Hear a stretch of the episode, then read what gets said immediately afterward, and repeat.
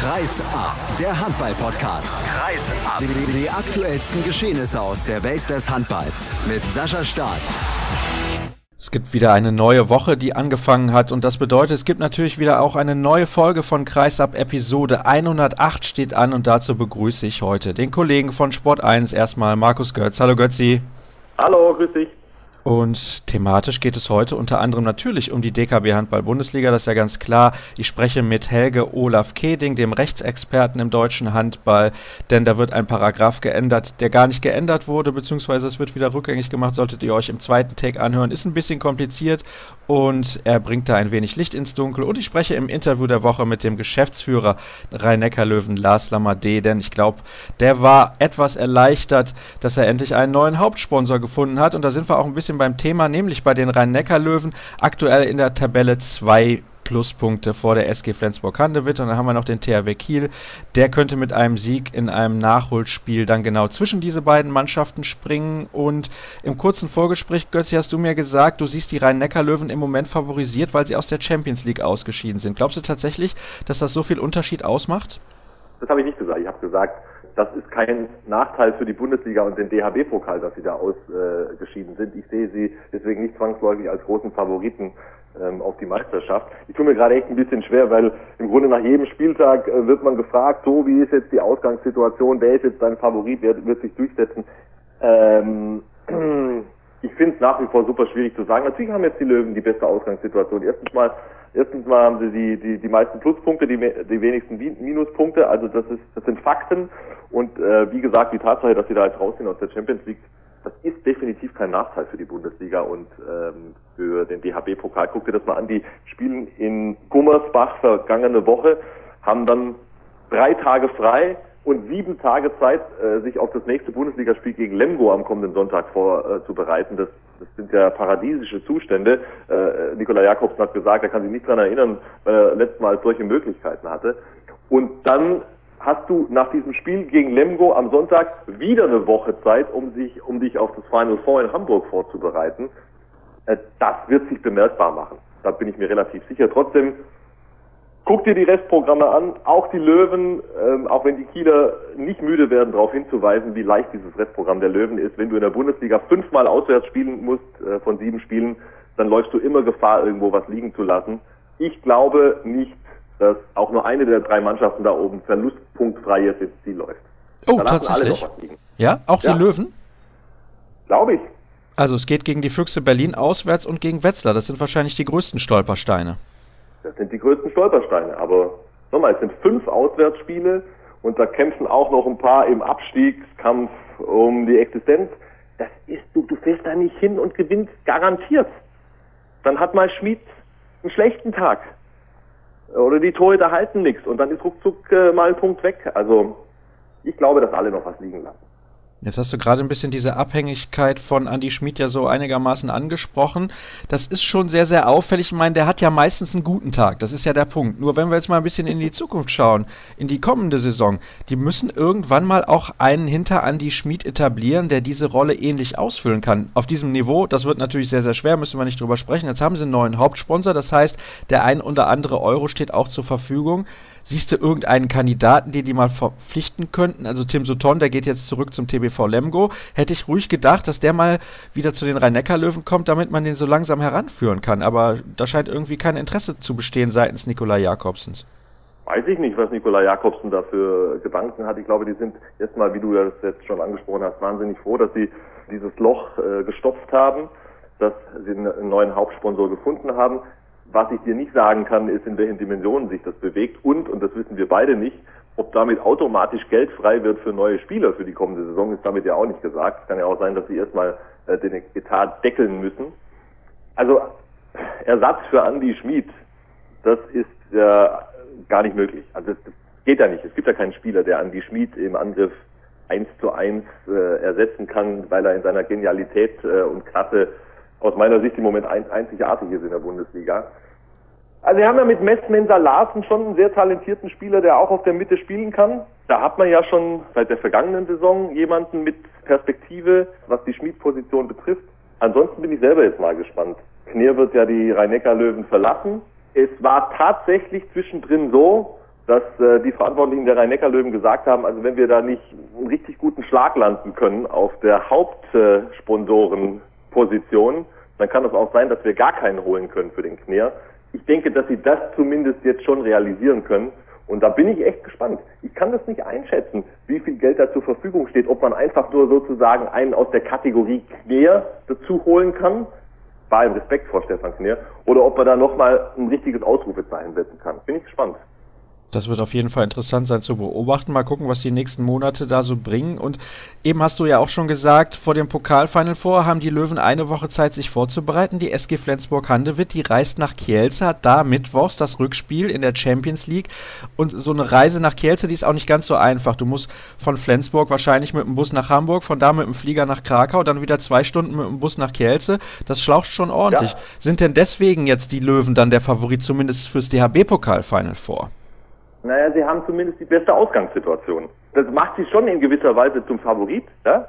Aber wenn du mich jetzt fragst, das ist ja, da geht es ja jetzt um die Nuancen der Fragestellung. Wenn du mich jetzt fragen würdest, was glaubst du denn, wer sich durchsetzt beim Final Four, dann müsste ich erstmal kräftig durchschnaufen und müsste nochmal in mich gehen. Denn ich glaube, dass äh, die Flensburger besser als alle anderen Bundesligamannschaften im Moment Kiel und die Löwen mit einbezogen in der Lage sein könnte, mit dieser Situation bestmöglich umzugehen. Also das ist für mich nach wie vor völlig offen, ob sich jetzt Flensburg oder die Löwen da durchsetzen. Das sind natürlich die klaren Favoriten. Ich kann es mir nicht vorstellen, dass Magdeburg oder dein geliebter BHC da einen Überraschungserfolg oh. landen äh, können.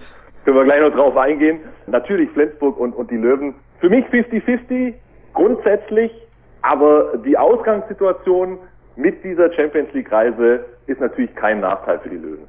Hier in den Viktor Schilagi Studios war natürlich Trauer angesagt am Samstag, ja, denn der Bergische ja, HC hat zu Hause verloren gegen Leipzig und da hätte ich gedacht, die Leipziger zuletzt jetzt nicht so in guter Form, dass man die zu Hause schlagen kann. Da fehlten Spieler wie Maxi Hermann, hat sich verletzt bei der Nationalmannschaft von Österreich und auf einmal funktioniert das Abwehrsystem nicht mehr. Also das ist schon erstaunlich, ne? wenn bei so Abstiegskandidaten ein Spieler irgendwie wegbricht, ja, dann, dann macht das immens viel aus.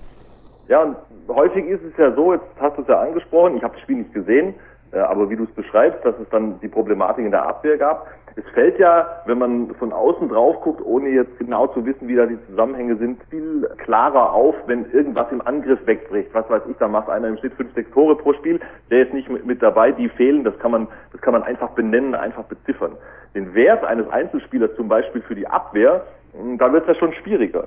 Aber natürlich, du, äh, das hast du doch in jeder Mannschaft, dass du ganz zentrale Leute äh, im Deckungsverbund hast, die du im Grunde nicht ersetzen kannst. Also allein Spitzenteams auch wie Flensburg. Möchte nicht wissen, was da los ist, wenn Tobias Carlsson mal vier Wochen fehlt. Ja, das ist allerdings so und so ein Spieler kann man natürlich immens schwer ersetzen, gerade von dieser Qualität, der auch die Abwehr dann in der Mitte komplett zusammenhält. Nicht, dass Maxi Hermann jetzt die Qualität hätte, die ein Tobias Karlsson auf die Platte bringt, aber hat eine sehr, sehr gute Entwicklung genommen in den letzten Monaten und wenn er da mal fit war, hat er auch eigentlich in der Regel immer seine Leistung gebracht. Da unten ist es extrem eng. Barling hat fast einen Punkt geholt in Melsungen. 28, 29 nur verloren. Das wäre natürlich immens wichtig gewesen. Eisenach 10 Punkte, der BHC 11, Barling 11, Stuttgart Stuttgart, ja, 13 und Lemgo 14. Also ich glaube, die beiden, die müssten eigentlich durch sein, denn ich kann mir nicht mehr vorstellen, dass Eisenach noch auf 14 Punkte kommt. Ich habe mir den Spielplan da mal angesehen, auch wenn sie jetzt am Anfang lange gegen Magdeburg mitgehalten haben. Wie siehst du denn persönlich die Situation da unten? Machen es die drei Balingen, der BHC und Eisenach dann unter sich aus? Na, ich würde Stuttgart noch nicht komplett rausnehmen. Hm. Ne? Also ähm, du hast im Moment ja noch sehr geringe Abstände und du hast natürlich vollkommen recht, du musst in diesem Zusammenhang vor allen Dingen auf das Restprogramm gucken. Und äh, das ist unterschiedlich schwer. Wenn man auf das Restprogramm guckt, muss man eigentlich davon ausgehen, dass Balingen von den genannten die besten Chancen hat, äh, sich in der Liga zu halten. Nur, du hast ja keine Garantie. Du hast ja keine Garantie, dass du dann diese direkten Duelle, selbst wenn du sie zu Hause hast, dass du sie gewinnst. Balingen hat in dieser Saison zu Hause auch schon gegen Stuttgart verloren. Das sind dann eben die Big Points. Also es spricht viel dafür, dass Lübeck es nicht mehr schaffen kann. Ja. Es ist einfach zu weit weg und äh, sie haben ja auch nicht gerade das leichteste Restprogramm. Und es spricht natürlich auch einiges dafür bei diesem Restprogramm, dass es Eisenach auch erwischt. Aber es gibt noch diese direkten Duelle und da wäre ich mal ganz vorsichtig. Da, da würde ich im Moment auf niemanden wetten. Es wäre ja kurios, wenn der BHC ins Pokalfinale einzieht, spielt dann nächste Saison international und steigt ab. Ist das denn dann zwingend so? Ja, also da sich die beiden anderen ja, also die Rhein-Neckar-Löwen und Flensburg beide für ja, die also Champions also meine, League qualifizieren, ja, ja. müsste meine das eigentlich Frage so sein. Zielt, meine Frage zielt in eine andere Richtung. Mir ist natürlich vollkommen klar, wie das grundsätzlich geregelt ist, dass der Pokalfinalist den Platz des Siegers übernimmt, wenn der denn für die Champions League qualifiziert ist. Nur was ich nicht hundertprozentig weiß, muss ich ganz ehrlich sagen, muss ich mich unbedingt noch erkundigen vor dem Final vor, ob die Liga denn verpflichtet ist, dann dem Pokalfinalisten den Platz zu geben, wenn dieser absteigt in die zweite Liga.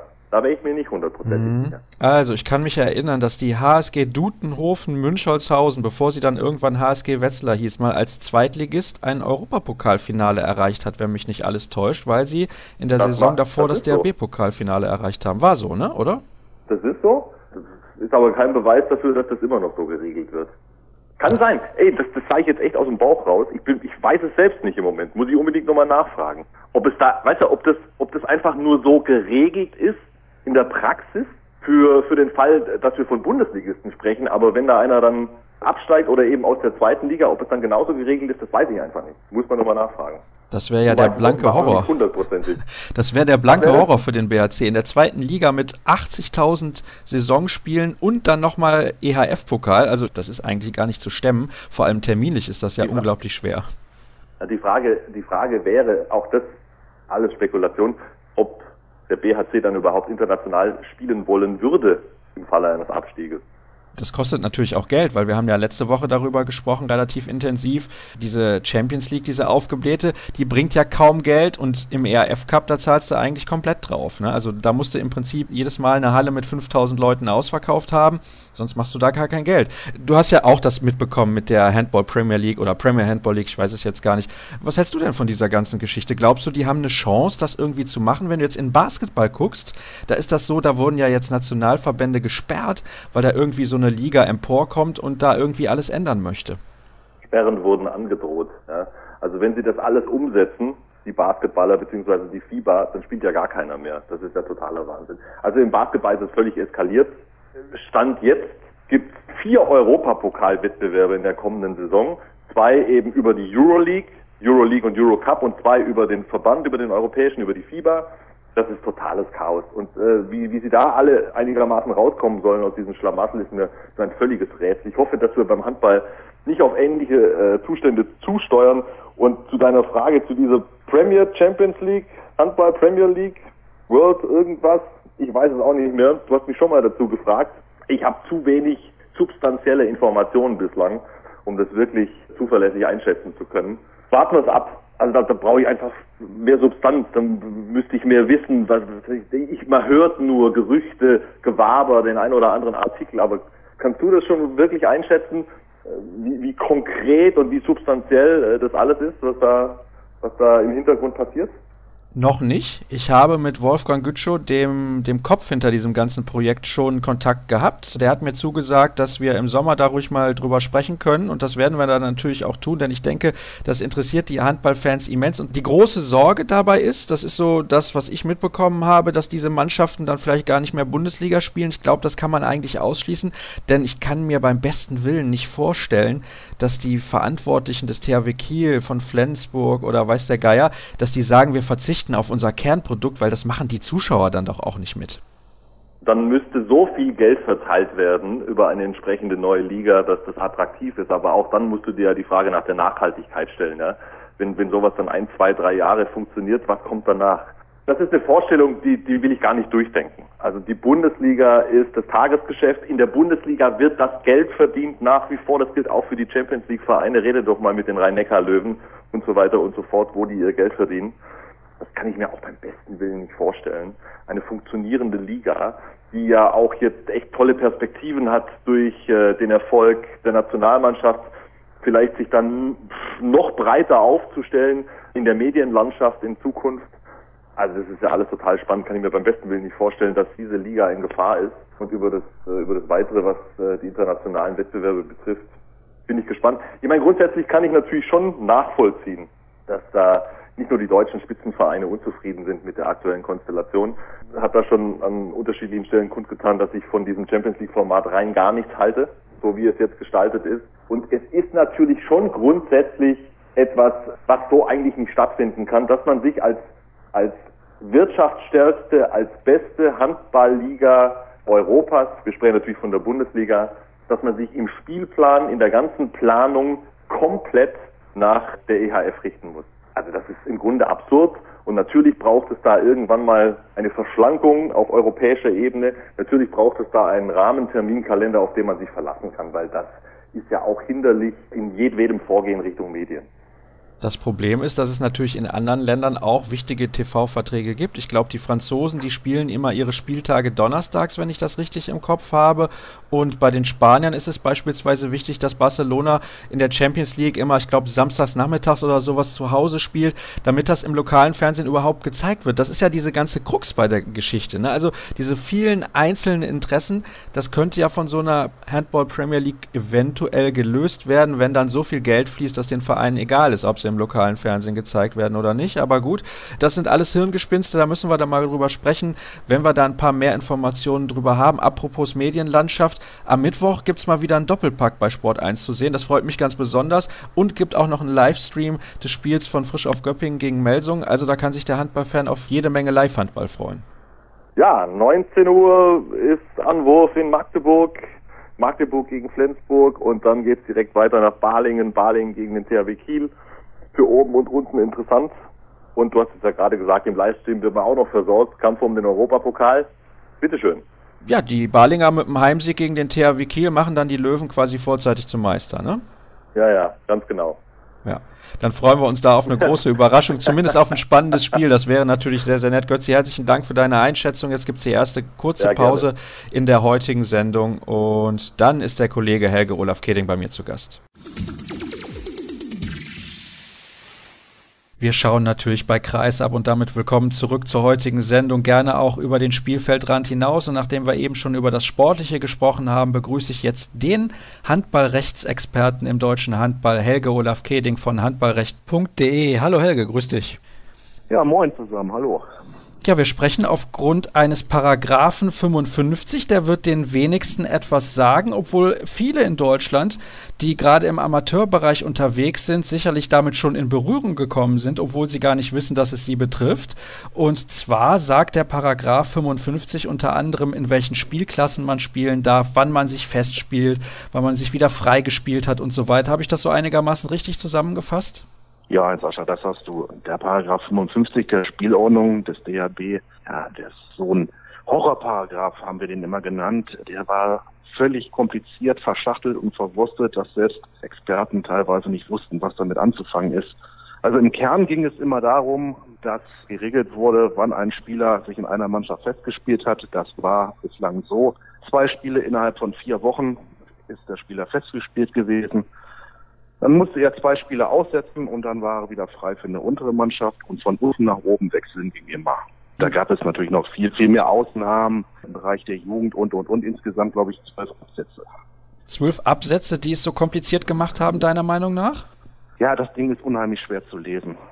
Das Ding ist unheimlich schwer zu lesen und es gab, gab da auch schon Irritationen im Bereich der Bundesliga, wo selbst da die Experten von der HBL nicht wussten, wie das Ding anzuwenden ist. Mittlerweile ist das klar. Wie gesagt, die Kernsätze hatte ich eben gesagt. Von unten nach oben geht immer und zwei Spieler aussetzen, dann ist man wieder frei. Das war's. Aber das hätte man auch einfacher formulieren können. Wann wurde denn dieser Paragraph das letzte Mal verändert? Weißt du das zufällig? Ja, ist immer mal ein bisschen dran rumgefrickelt worden, vor allen Dingen im Bereich für Jugendspieler und unter 21-Jährige, 23-Jährige, das waren so die Veränderungen. Aber der Kern, um, um den geht es ja, weil das die allermeisten betrifft, Spielerinnen und Spieler im, im Erwachsenenspielbereich, der Kern ist seit, weiß ich nicht, der ist immer schon so gewesen, will ich fast behaupten. Jetzt sollten Änderungen vorgenommen werden. Die können wir mal im Einzelnen ein bisschen durchgehen, beziehungsweise wie es denn eigentlich hätte kommen sollen. So ist es richtig. Im neuen Wortlauf, Paragraph 55, Einschränkung des Spielrechts in Meisterschaftsspielen. Erster Absatz. Innerhalb einer Altersklasse ist ein Spieler im Spieljahr für nur zwei Mannschaften seines Vereins teilnahmeberechtigt. Wie war die Situation vorher? Beziehungsweise aktuell natürlich. Aktuell hatte ich ja gesagt, wie es vorher war. Du konntest wenn du dich festgespielt hattest, nach zwei Spielen Pause in dieser Mannschaft, jeder anderen Mannschaft des Vereins eingesetzt werden. Also du konntest theoretisch in vier, fünf Mannschaften spielen. Das ist vor allen Dingen auch mal wichtig, wenn man bedenkt, nehmen wir mal das Beispiel einer Spielerin, die, sag ich jetzt einfach mal, Stammspielerin der zweiten Mannschaft ist, aber ab und zu mal in der ersten ausgeholfen hat. Diese Spielerin, das, das ging immer. Jetzt ist die Neuerung ja so, die jetzt noch aktuelle Beschlusslage ist, sagt zwei Mannschaften pro Spieljahr. Das heißt, man legt sich einmal fest, wenn man für zwei Mannschaften gespielt hat, ist das bis zum 30.06. eines jeden Jahres fest und kann nicht mehr geändert werden. Das war die Reform, wo man, ich weiß nicht, vor geraumer Zeit hat man die schon beschlossen. Man hat da ewig dran rumgefummelt und drüber nachgedacht. Und es ist ja auch relativ zeitig schon verkündet worden, dass das so kommen wird. Ist aber erst in den letzten Monaten hat das zur Diskussion geführt. Und deshalb bewegen wir uns jetzt in diesem Raum. Was kommt? Also aktuelle Beschlusslage ist diese Neuerung, über die wir gerade sprechen. Und die wird eventuell wieder geändert. Aber das wird jetzt ein bisschen viel. Also nochmal zurück auf deine Frage wenn ich das jetzt so sehe, was ich dieses Beispiel von der Spielerin, was ich eben hatte, nach der neuen Regelung, hätte die, wenn die jetzt beispielsweise verletzt gewesen wäre, die Stammspielerin der zweiten Mannschaft, war verletzt, macht zwei, drei Spiele in der dritten Mannschaft mit, dann hätte die nie, nie wieder in der ersten spielen können. Und das, das kann ja nicht sein. Das wäre so eine, eine, der, der alte Grundsatz von unten nach oben geht immer, wäre ausgehebelt worden von der Neuerung. War das jetzt zu kompliziert? Nein, nein, ich glaube nicht, dass das zu kompliziert war. Ich glaube, dass das alle Hörer schon einigermaßen gut verstanden haben. Du hast es ja gerade schon genannt mit diesem Beispiel, dass die Spielerin, sagen wir mal, sie macht zwei Spiele in der zweiten Mannschaft, im dritten Spiel hilft sie in der ersten Mannschaft aus, weil dann ein paar Spielerinnen fehlen. Da reißt sie sich unglücklicherweise das Kreuzband und soll dann gegen Ende der Saison in der dritten Mannschaft wieder herangeführt werden. Das wäre dann also konkret nicht mehr möglich gewesen. Habe ich das richtig interpretiert? Nach aktueller, genau, Sascha, genau, nach aktueller Beschlusslage ist das nicht möglich. Ja, das hat natürlich auch, das kann ganz skurrile Sachen auch haben, wenn man das bedenkt. Nehmen wir mal, nehmen wir mal einen Bundesligaspieler, der selbstverständlich in seiner Bundesligamannschaft spielt. Und jetzt kann es ja sein, dass die siebte oder achte Mannschaft seines Vereins gegen den Abstieg aus der ersten Kreisliga spielt und die erste, weiß ich von mir aus, ich, der hat, haben die frei oder so und die sagen, ja komm, spiel mal bei uns mit. Und dann geht der hin, schmeißt den Gegner an Alleingang kaputt und das ist erlaubt nach der Neuerung. Das kann es ja auch nicht sein. Also da gab es sehr viele Diskussionen und jetzt ist es halt so, dass sehr viele Beschwerden, habe ich gehört, ich glaube knapp 100 Eingaben gekommen sind von den Landesverbänden an den DHB, dass das DHB-Präsidium vorschlägt, einen Antrag gestellt hat, letztendlich zu der alten Lösung im Kern wieder zurückzukommen. Und das soll am 20. oder 21. Mai auf der nächsten Sitzung des DHB-Bundesrates verabschiedet werden. Wobei wir nicht, nicht wissen, ob es verabschiedet werden wird. Deshalb rede ich immer von aktueller Beschlusslage. Ja, aber es sieht so aus, als ob das Ding wieder zurückgedreht wird. Das heißt, man dreht etwas zurück, was gar nicht beschlossen wurde. Kann man das so formulieren? Beschlossen worden ist es aber, was, was nie umgesetzt worden ist. Das wäre ab 1.7. gültig geworden, die Änderung. Man hat es beschlossen und jetzt hat man gemerkt, oh, im Prinzip, oh, wir haben da, glaube ich, ein bisschen was übersehen dann ändern wir es halt wieder. Ich meine, es ist besser so rum, als wenn man erstmal anfängt und merkt, naja, im Prinzip haben wir uns Mist überlegt, aber wir machen trotzdem mal und drehen es nach einem Jahr wieder zurück. Besser jetzt als gar nicht. Also ich hoffe, dass der Antrag des Präsidiums durchkommt und der Paragraph 55 im Kern in etwas vereinfachter Form im Vergleich zu heute im Prinzip bestehen bleibt. Etwas vereinfacht formuliert ist das Ding jetzt laut Beschlussvorlage des Präsidiums. Gibt es denn an diesem Paragraphen 55 dann auch Dinge, die geändert werden sollten, die Sinn ergeben? Ja, das ist, äh, kann ich jetzt momentan, habe ich die Schwierigkeit, dass die endgültige Fassung des Paragraphen 55, wie sie denn kommen soll, und zwar von den Absätzen 1 bis weiß was ich wie viel, die ist mir nicht bekannt.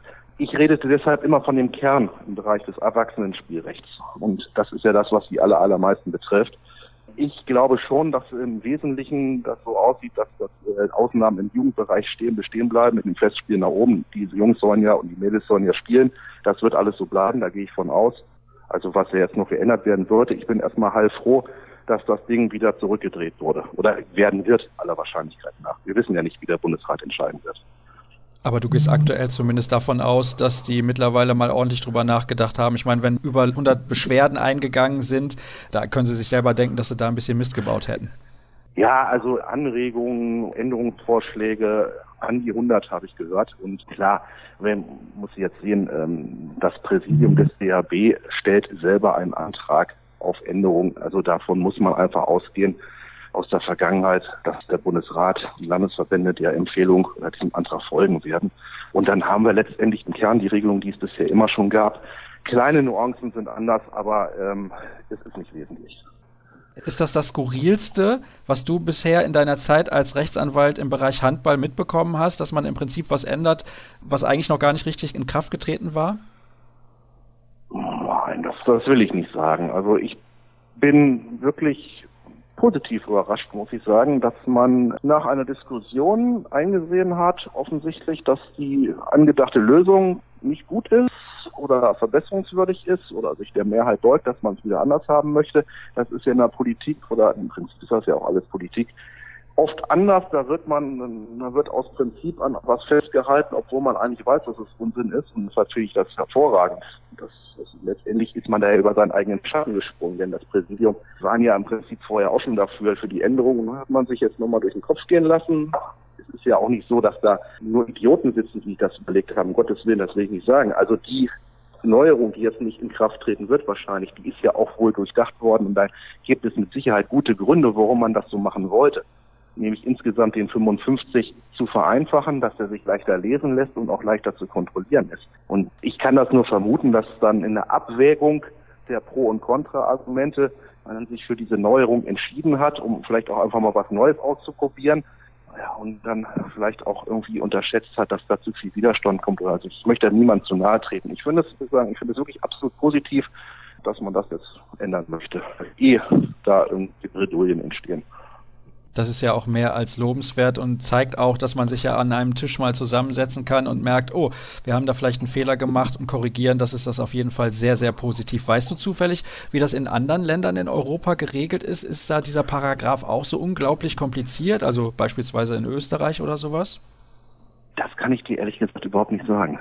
Keine Ahnung, wie andere Länder das regeln. Keine Ahnung. Ja, da müssen wir vielleicht da nochmal irgendeinen Anwalt aus Österreich heranziehen, der uns das dann ein bisschen genauer ja. erklären kann. Ne? Aber es ist extrem kompliziert. Gibt es denn übrigens noch andere Paragraphen im deutschen Handballrecht, die ähnlich kompliziert sind wie dieser, wie du ihn eben genannt hast, Horrorparagraph 55? Hm, eigentlich aus einem konkreten Paragraphen wüsste ich da jetzt nicht. Ich finde insgesamt das Regelwerk sehr, sehr verschachtelt und undurchsichtig. Das hängt ja damit zusammen, dass wir haben einmal das Regelwerk des DHB, das Spielordnung, Rechtsordnung, Trainerordnung, Schiedsrichterordnung und so weiter und so fort. Dann haben die eigenen Landesverbände, die haben auch wieder eigene Regelungen, wo die in gewissen Bereichen von diesen DHB-Sachen abweichen können überall, aber in gewissen Sachen. Dann haben wir eigene HBL-Regelungen, dann haben wir eigene HBF-Regelungen, also für den Bereich der Bundesligen. Und dann ist es manchmal sehr kompliziert zu erkennen, wie diese einzelnen Regelungen ineinander greifen. Und das ist schon, schon sehr, sehr verwirrend für ganz viele Leute. Und da muss man sich schon mit befassen, um da durchzusteigen. Vor allem, wenn sie nicht die Zeit haben, sich so intensiv damit zu befassen, wie du das tust. Ich danke dir recht herzlich, Helge, für deine Zeit und für deine Analysen ja. dieser wirren und komplexen Geschichte des Paragraphen 55. Wir sind gespannt, wie das aussieht am Ende des Tages und werden das natürlich auch verfolgen hier in der Sendung. Jetzt gibt's die letzte Pause in der heutigen Ausgabe und gleich begrüße ich dann im Interview der Woche den Geschäftsführer der Rhein-Neckar-Löwen, Lars Lamadé. Ihr wisst es, im letzten Teil der Sendung begrüße ich immer einen Gesprächspartner im Interview der Woche und das ist heute der Geschäftsführer der Rhein-Neckar-Löwen, Lars Lamadé. Herzlich willkommen, hallo. Hallo, schönen guten Tag. Sie sind an so einem Tag wie heute und es sei dazu gesagt, dass wir das Gespräch am Freitagnachmittag aufzeichnen. Ein bisschen was wie erleichtert, kann man das vielleicht so sagen? Ja, schon. Es war ja allgemeinhin bekannt, dass uns unser Hauptsponsor im Dezember mitgeteilt hatte, dass er sein Engagement leider nicht verlängern wird. Und Ende oder Mitte Dezember war dann natürlich schwierig, kurz vor Weihnachten, meisten Unternehmen im Quartalsstress, dann der Weihnachts wohlverdienter Weihnachtsurlaub war dann natürlich schwierig, da noch gleich Gespräche zu führen und konnten dann mehr oder weniger erst Mitte Januar so richtig loslegen und sind jetzt froh, dass wir mit dem heutigen Tag jetzt die Nachfolge als Hauptsponsor öffentlich bekannt geben konnten, nämlich mit unserem Namensverwandten der Löwen Entertainment, die mit aber ihrem Markennamen Admiral äh, werblich bei uns in Erscheinung treten wird und das für die nächsten drei Jahre und daher sind wir, darüber sind wir sehr froh und stolz. Waren Sie mental am Limit in den letzten Wochen? Naja, gut, äh, man muss jetzt sagen, dass sich die Lösung, die heute verkündet wurde, jetzt ja schon seit einigen Wochen abgezeichnet hat und die verbale Zusage, die war jetzt schon länger da. Nur bis es dann von den Juristen noch die letzten Vertragsfeinheiten geklärt und beseitigt sind, äh, dauert es dann halt nochmal. Dann war ist letzte Woche noch im Ausland. Löwen Entertainment hatte auch Termine, sodass er sich jetzt mit der Bekanntgabe etwas hingezogen hat. Und von daher waren wir eher im Januar, Februar, da war es noch anstrengender, aber dann wussten wir ja, dass wir da auf einem guten Weg und in guten Gesprächen uns befinden und konnten das daher schon wieder etwas gelassener angehen. Aber natürlich ist man immer dann so richtig erleichtert, wenn auch wirklich die Tinte unter dem Vertrag trocken ist. Ich weiß nicht, ob für Sie dann Zusammenhang erkennbar war, aber hat es Ihnen geholfen, dass die deutsche Nationalmannschaft im Januar die Europameisterschaft gewonnen hat oder hat das im Prinzip gar keine Rolle gespielt? Na, das hat, glaube ich, jetzt im konkreten Fall keine direkte Rolle gespielt, hilft natürlich aber dem Handball ungemein und man merkt jetzt in allen Sponsorengesprächen, in die man einsteigt, ist der Handball plötzlich, hat er wieder einen ganz anderen Stellenwert bei den meisten Leuten, zumindest mal so gedanklich. Und jetzt auch bei Löwen Entertainment war sicherlich so, dass das eine positive Wirkung gehabt hat und sie dann auch nochmal bestärkt hat, um ihnen zu zeigen, was für ein Potenzial im Handball steckt. Aber ich glaube, wir wären jetzt mit ihnen auch einig geworden, wenn der Titel nicht geklappt hätte. Aber es hat sicherlich in vielen anderen Gesprächen mit anderen Firmen geholfen und war auch für die nochmal eine schöne Bestätigung, dass man mit Handball ein, ein Produkt hat, was wirklich auf bundesweites Interesse stößt. Ich möchte gerne ein paar Hörerfragen mit einbinden, denn da haben mich einige erreicht. Und die erste ist, warum fällt es aus Ihrer Sicht schwer, einen neuen Hauptsponsor zu finden? Denn das ist natürlich die, die größte Aufgabe innerhalb eines, eines Handballvereins, wenn es zu dieser Situation kommt, dass ein Hauptsponsor sagt, hm, wir können leider unser Engagement nicht mehr verlängern. Was ist die größte Schwierigkeit dabei? Ja gut, die Schwierigkeit ist halt wie für den Handball, genau wie für allen anderen Sportarten auch, Ausnahme natürlich Fußball einfach die mediale Präsenz. Und am Endeffekt orientieren sich auch viele Firmen danach, wie viele Zuschauer erreiche ich über das Produkt. Und jetzt sind natürlich die Einschaltquoten im Handball auf Sport 1 oder bei Sky in der Champions League nicht vergleichbar mit denen im Fußball und äh, manche Firmen, die das dann jetzt genau rein kaufmännisch betrachten und äh, wo erreiche ich für mein Geld die meisten äh, Kontakte, da ist halt, fällt dann bei vielen schon die Wahl auf Fußball. Zweitliga-Fußball hat teilweise halt auch mehr Zuschauer wie dann ein Erstliga, das Topspiel in der Handball-Bundesliga. Von daher macht das für den ganzen Sport nicht gerade einfach, aber wie gesagt, durch die tolle Auftritte der Nationalmannschaft hoffe ich, dass sich das jetzt wieder ein Stück weit zugunsten von Handball verschiebt. Aber Fußball ist halt einfach im Fernsehen so übermächtig und viele Unternehmen gucken eben genau auf diese Einschaltquoten und da steht der Fußball halt gut da. Von daher mussten wir mit unserer Heimspielstätte, mit unserem großen Einzugsgebiet etc., das sind alles Faktoren, die dann wiederum für uns sprechen. Und das war dann auch sicherlich für die Löwen Entertainment äh, Ausschlag, sich bei den Rennecker Löwen zu engagieren. Haben Sie dahingehend Hoffnung, das muss ich jetzt mal einschieben, bevor ich zur nächsten Hörerfrage komme, dass sich was ändert, was den neuen TV-Vertrag dann angeht ab dem Sommer 2017? Ja gut, es ist sicherlich jetzt für die Liga, die den Vertrag verhandelt, mit der Europameisterschaft im Rücken, denke ich, wird sich das jetzt auch positiv auf dem Vertrag niederschlagen, weil man hat ja gesehen, was für ein Potenzial im Handball steckt, äh, wenn es zu vernünftigen äh, Zeiten auf vernünftigen Kanälen eben kommt. Und äh, natürlich hat eben ARD und ZDF schalten mehr Leute im Fernsehen ein als jetzt Sport 1. Selber bei mir ist es vielleicht umgekehrt. Ich gucke mehr auf Sport 1 wie auf ARD und ZDF, aber wenn man halt sich die Statistik anschaut, gucken halt viele Leute, dass das bei ARD und ZDF kommt und deshalb muss man auch, muss das Ziel auch sein, versuchen wieder Handball dort stärker zu positionieren. Wie schnell das gelingen wird, ob es überhaupt gelingen wird, das bleibt abzuwarten und da hoffen wir jetzt einfach mal auch auf das Verhandlungsgeschick der Liga und auch auf das Verständnis der öffentlich-rechtlichen, die jetzt das Potenzial mit der Nationalmannschaft wieder deutlich vor Augen geführt bekommen haben. Ich hoffe, und die Meinung ist, glaube ich, bekannt, das habe ich zuletzt ja auch gesagt, dass irgendwann dann mal alle Spiele der Handball-Bundesliga zu sehen sind. Der nächste Hörer würde gerne wissen, was ist denn aus dem Vermarktungsvertrag, der noch unter Theo Sturm geschlossen wurde, geworden? Ja, der äh, besteht immer noch, weil der ja langfristig besteht und das ist unser Vermarktungspartner und der war jetzt natürlich auch mit in den, den Abschluss des Vertrages mit eingebunden. Und das äh, läuft also unvermittelt fort.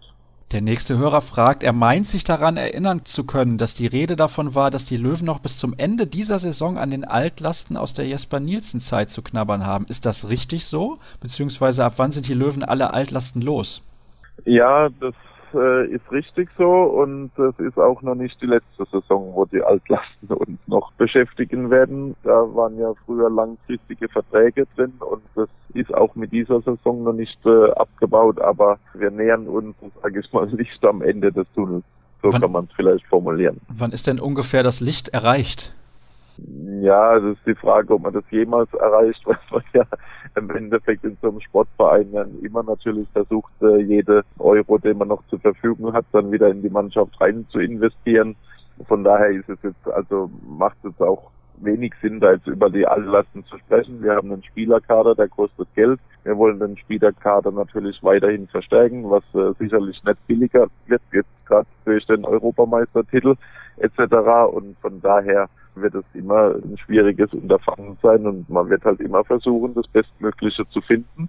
Ein Kompromiss zwischen was hat man im Budget was kann man dafür für Spieler verpflichten. Bisher haben wir das die letzten zwei, drei Jahre jetzt sehr gut hinbekommen aus meiner Sicht. Dass Sie jetzt die nächste Frage eines Hörers schon einigermaßen beantwortet haben, würde ich gerne zur nächsten springen und die finde ich auch sehr, sehr interessant. Was ist der große Unterschied zwischen einer Führungsposition in einem Handballverein und einem großen Unternehmen wie SAP? Ja, das ist jetzt eine gute Frage. In einem Handballverein, das ist natürlich doch eine ganz andere Atmosphäre, weil das ja viel familiärer ist. Auf der Geschäftsstelle acht bis zehn Leute, plus nochmal Spieler und Trainer natürlich und einen ganzen Stab. Das sind wir dann doch schon mehr. Aber das ist natürlich eine ganz andere Art der Zusammenarbeit wie in einem Großkonzern, wo es unheimlich viele Prozesse gibt, die auch alle seine Daseinsberechtigung in einem Großkonzern haben wobei man halt in einem kleinen Handballverein, wir sind jetzt zwar ein großer Handballverein im Handballsport, aber im Vergleich eben zum Großkonzern sind wir ja ein kleines, sehr kleines mittelständisches Unternehmen. Da funktionieren halt die Prozesse, sind die viel schlanker, äh, die Mitarbeiter können selbst viel mehr entscheiden und können auch die Entscheidungen dann schneller umsetzen im, äh, und viel mehr, haben auch viel mehr, sage ich mal, Freiheit, auch Dinge selbst in die Hand zu nehmen und zu machen. Und im Großkonzern ist genau vorgegeben, wer macht was und wenn ich das machen will, dann muss ich erst wieder zu der Nachbarabteilung, weil die ist für das zuständig und und das ist halt in einem kleinen, schlagkräftigen Team äh, ganz anders aufgestellt und es hat beides, wie in meinem Leben, seine Vor- und Nachteile. Der nächste Hörer kommt auf ein sehr, sehr interessantes Thema zu sprechen, wie ich finde, die Premier Handball League. Sie haben wohl, ich habe selber nicht gelesen, weil ich mich nicht so intensiv darum gekümmert habe in der Vergangenheit, anscheinend auch generelles Interesse bekundet. Ist das wirklich eine ernsthafte Überlegung, dort einzusteigen, falls man gefragt wird? Eine Überlegung auf jeden Fall, weil mit dem Modus der Champions League und mit dem Aufwand und dem Ertrag, den die Champions League bietet, sind wir halt als Verein nicht glücklich. Und von daher sind wir äh, für alles offen, was äh, Besserung aus unserer Sicht verspricht. Und von daher ist die Handball League natürlich eine interessante Sache, die wir auch uns auf jeden Fall anhören und die wir auch prinzipiell interessant finden. Aber es wäre jetzt noch zu früh zu sagen, man macht da final mit, weil da sind noch so viele Hürden zu klären, kann dann der internationale Handballverband kann dann unter Umständen die Spieler sperren für die Nationalmannschaften, sprich wenn wir jetzt da unsere, wenn wir da mitspielen würden, könnte internationaler Handballverband unsere Spieler für die Nationalmannschaften der jeweiligen Länder sperren, wollen das die Spieler sicherlich nicht und so weiter. Also da sind noch einige Dinge zu klären, aber prinzipiell ist es für uns schon mal interessant, äh, sie weiterzuentwickeln, weil der Champions League Modus ist für uns als Rhein-Neckar-Löwen finanziell im besten Fall eine schwarze Null. Und äh, das kann, wenn man mal sieht, was so jetzt gerade in der Champions League in anderen Sportarten im Fußball verdient wird, dass man da bei weitem nicht sind, ist ja klar. Aber wir brauchen durch die Belastung der Champions League eigentlich einen breiteren Kader. Und dann müsste die Champions League zumindest so viel abwerfen, dass ich mir auch besseren, breiteren Kader leisten kann. Das tut im Moment definitiv nicht. Und von daher sind wir mit dem aktuellen Champions League Modus und den Ertragsmöglichkeiten da nicht zufrieden. Können Sie trotzdem nachvollziehen, wenn der ein oder andere Handballfan dem ganzen Konstrukt eher ein bisschen skeptisch gegenübersteht? Naja, es man muss halt zuerst einmal das finale Konstrukt sehen. Wenn dann ein Handballfan sagt, naja, wenn das Ergebnis wäre der neuen Handballliga, dass dann ein Verein vielleicht gar nicht mehr in der Bundesliga spielen würde, weil er sagt, ich spiele jetzt halt nur noch diese Premier Champions League, dann könnte ich einen Handballfan voll verstehen. Wenn das neue Konstrukt jetzt in Anführungszeichen nur die Champions League ersetzt, dann glaube ich, dann würde ich es nicht verstehen können, wenn dann ein Handballfan sagt, nee, das will er nicht, weil ich glaube, wenn da wirklich die besten Mannschaften in so einer Profiliga spielen würden, dann wäre das sportlich absolut sehr attraktiv.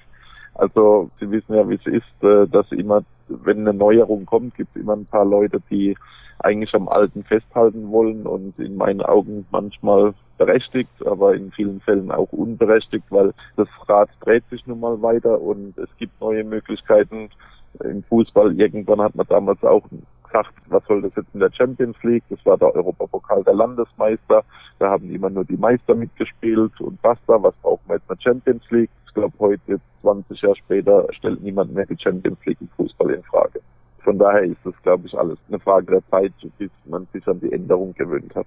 Das ist allerdings so. Also ich glaube, die aktuelle Champions League ist relativ beliebt und die wirft auch ordentlich Ertrag ab. Ich hätte gerne mit Ihnen ein bisschen mehr über das Sportliche gesprochen, aber es gibt so viele interessante Themen abseits des Feldes bei den Rhein-Neckar-Löwen und es sieht ja sportlich im Moment auch sehr, sehr gut aus. Da müssen wir nicht drüber sprechen. Das Final Four im DHB-Pokal steht kurz vor der Tür und auch in der Meisterschaft läuft es im Moment absolut rund.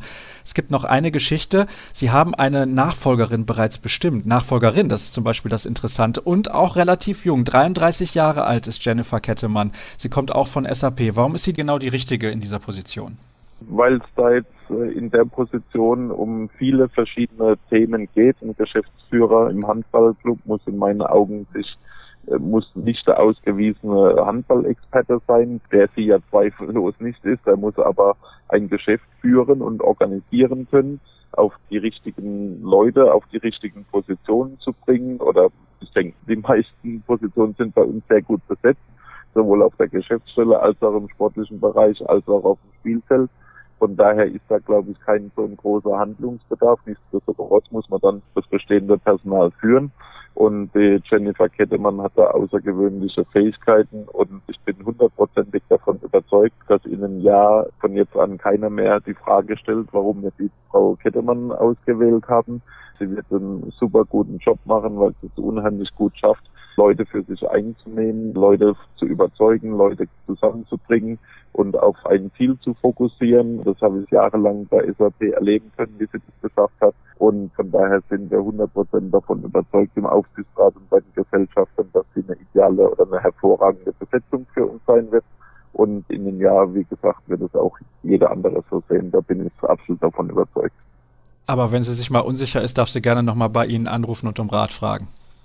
Ja, ja, ich bin ja nur, weil ich jetzt nicht mehr Geschäftsführer bin, verlasse ich ja nicht die Löwen. Ich werde ja in den Aufsichtsrat zurückwechseln und da genauso aktiv dabei bleiben bei den Löwen, wie ich schon die letzten zehn, zwölf Jahre jetzt bin nur in den letzten zwei Jahren mit dem Unterschied, dass ich noch in der ersten Reihe gestanden bin und in Zukunft jetzt dann eben wieder in die zweite Reihe wechsle, aber trotzdem genauso engagiert am Erfolg der Löwen, am langfristigen Erfolg der Löwe versuche mein, mein Wissen und meine Kraft einzubringen. Und von daher, klar, wird weiterhin einen sehr engen Draht mit der Jennifer Kettemann von mir geben und auch mit einem ganz anderen Team der Löwen, sowohl sportlich als auch auf der Geschäftsstelle, werde ich natürlich weiterhin permanent in engem Austausch bleiben da sind jetzt, glaube ich, alle Löwenfans, die ein bisschen Sorgen hatten, deutlich beruhigter. Ich danke Ihnen recht herzlich, Herr Lammerde. Ich weiß, dass Sie viel zu tun haben und so ein Tag wie heute, kurz vor dem Wochenende, da möchte man vielleicht auch mal ein bisschen durchschnaufen. Deswegen nochmal vielen herzlichen Dank für Ihre Zeit und wir kommen noch kurz zum Quiz. In der Vorwoche lautete die Frage, warum trägt Rune Darmke beim THW Kiel die Nummer 23? Ganz einfach. Die Nummer 7, die war nämlich nicht mehr zu haben. Das war auch die Nummer, die sein Vater René getragen hat. Und er ist auch großer Fan von Michael Jordan und deswegen ist das zustande gekommen. Ein eine aktuelle Quizfrage gibt es natürlich auch. Wer war der erste Geschäftsführer der Rhein-Neckar-Löwen in der DKB Handball-Bundesliga? Die Antworten könnt ihr wie immer gerne schicken an facebook.com slash kreisab oder bei Twitter at kreisab.de. Fragen natürlich auch für unsere Gäste. Das soll es gewesen sein für diese Woche. Ich sage danke fürs Zuhören und bis zum nächsten Mal.